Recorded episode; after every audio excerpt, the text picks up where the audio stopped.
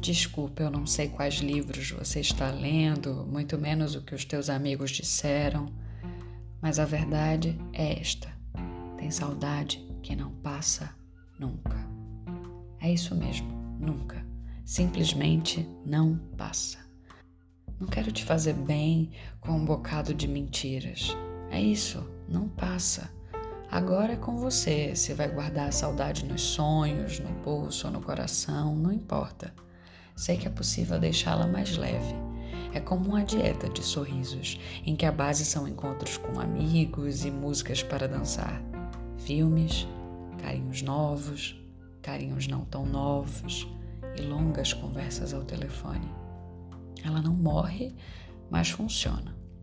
No fim, ela vira uma peteca, um peso com penas, que hora ou outra tiramos da bolsa para brincar.